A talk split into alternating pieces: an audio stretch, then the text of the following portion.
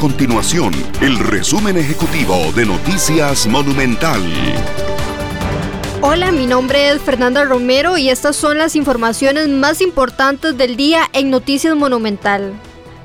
La Municipalidad de Cañas denunciará ante la Corte Interamericana de Derechos Humanos la intervención policial de la Fuerza Pública en Cañas este jueves 8 de octubre durante los bloqueos y protestas que se registraron en la zona. El alcalde de Cañas, Luis Fernando Mendoza, anunció en conferencia de prensa que además presentarán una denuncia ante el Ministerio Público para que actúe, pues a su criterio hubo una violación a los derechos humanos.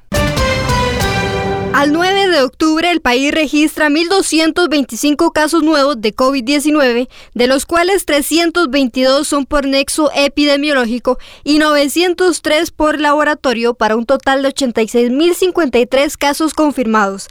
Además, se contabilizan 52.327 personas recuperadas y por otra parte 566 personas se encuentran hospitalizadas, 197 de ellas en una unidad de cuidados intensivos. Para hoy se reportan 15 lamentables fallecimientos y en total se contabilizan 1.055 muertes relacionadas con COVID-19.